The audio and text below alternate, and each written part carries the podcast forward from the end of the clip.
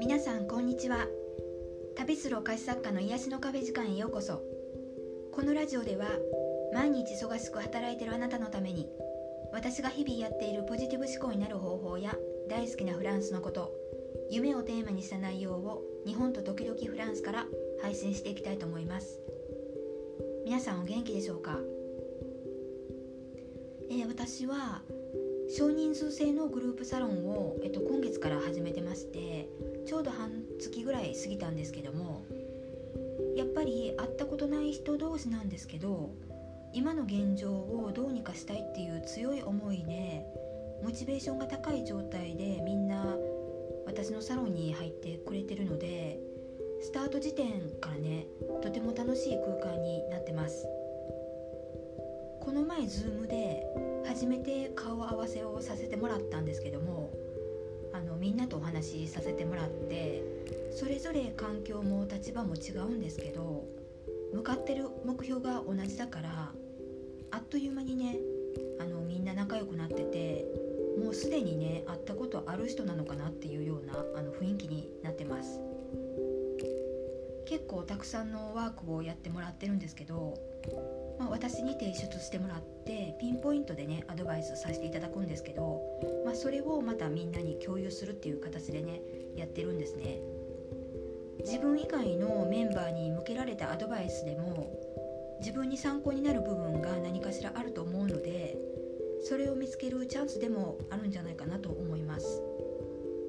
ちょうど今日サロンのメンバーに伝えたことなんですけど、まあ、その内容をあの今日はちょっとシェアしたいなと思います。まずは全てのことにおいて自分ファーストで考えていこうっていうお話をしてるんですけども、まあ、ただこれが行き過ぎた悪いケースっていうのがあって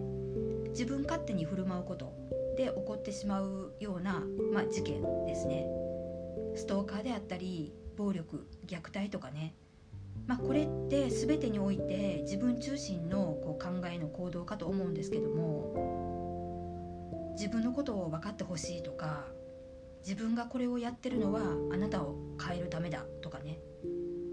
この自分中心っていうのを善悪で見た時に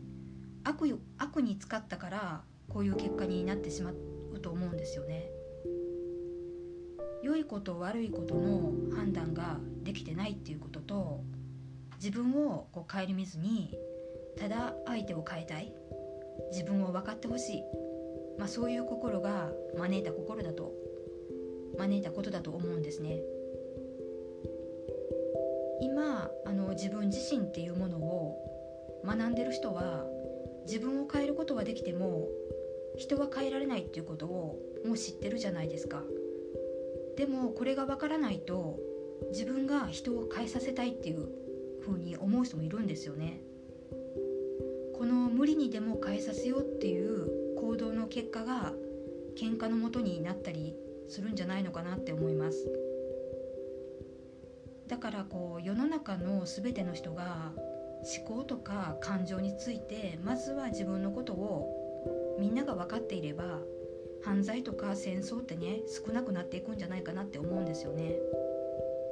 人間の学び学びってまあ置かれてる環境立場が違うだけで、まあ、基本はねみんな同じじゃないかなって思っています。自分ファーストっていうものをどういうふうに捉えるか善に使うのか悪に使うのか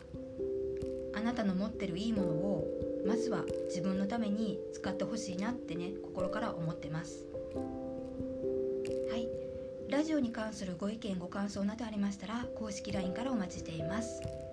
今日はこの辺で終わりたいと思います次回のポッドキャストでお会いしましょうありがとうございました。